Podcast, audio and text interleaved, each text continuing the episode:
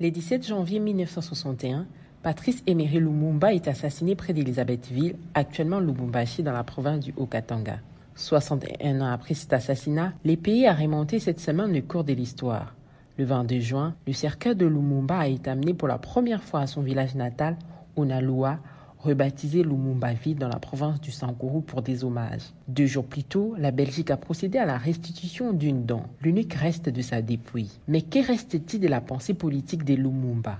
Bonjour, je m'appelle Ange Makadingoy. Je suis chercheuse à Talatala baromètre de l'activité parlementaire et de l'action du gouvernement en RDC. Vous écoutez le 17e épisode de la saison 2 de Ponajek, capsule audio du groupe d'études sur les Congo, centre de recherche indépendant basé à l'Université de New York, et Debouteli, son partenaire de recherche en RDC. Chaque semaine, ce podcast donne notre point de vue sur une question d'actualité en RDC. Nous sommes les vendredis 24 juin 2022. Il n'a que 35 ans lorsqu'il est assassiné avec deux de ses compagnons, Maurice Polo et Joseph Okito. Patrice Emery Lumumba est l'éphémère premier Premier ministre congolais tué moins de sept mois après l'indépendance. 61 ans, c'est un événement historique que vivent les Congolais. Une dent, Seule relique de cet héros national a été rendue à sa famille après l'étape de Sankourou, puis celle de Kisangani, ancienne Stanleyville, puis du Okatanga. Ce qui constitue la dépouille de Lumumba sera inhumé le 30 juin,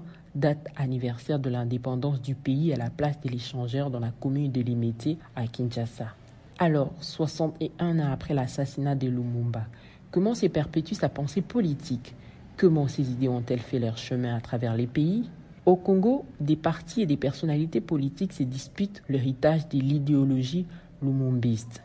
Le lumumbisme pourrait se résumer au travers des idéaux pour lesquels Lumumba était prêt à mourir. Une synthèse de l'humanisme et du patriotisme, écrit en 2012 les professeurs Chiembe Mwaila lorsqu'il essaie de ranger la pensée politique de Lumumba dans une famille idéologique. D'autant que dans ses discours avant et après l'indépendance, Lumumba place l'homme au centre de son action et prône la justice sociale. Dans notre action pour la conquête de l'indépendance du Congo, nous n'avons cessé de proclamer que nous n'étions contre personne, mais uniquement contre la domination, les injustices et les habits, clame-t-il d'ailleurs le 11 décembre 1958 lors de son discours d'Accra.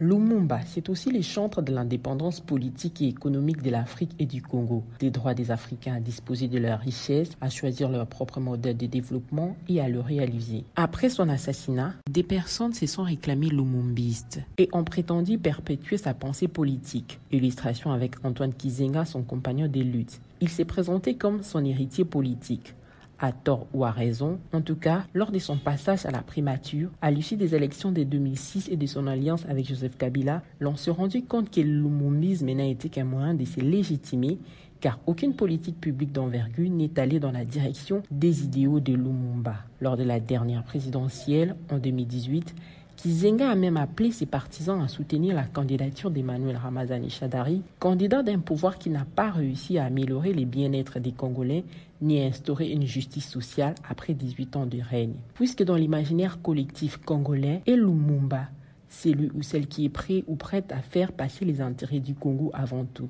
Comme l'avait écrit Lumumba lui-même dans sa dernière lettre à sa femme, ce n'est pas ma personne qui compte, mais les Congos et notre pauvre peuple.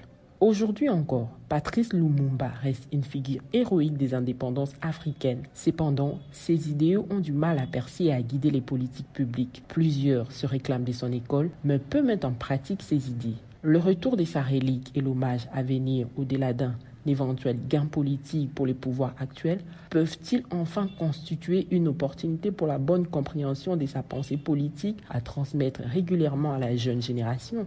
Espérons-le. En attendant, rejoignez notre fil WhatsApp en envoyant JEC ou Eboutedi au plus 243 894 110 542 pour recevoir Ponajek chaque vendredi sur votre téléphone. À bientôt.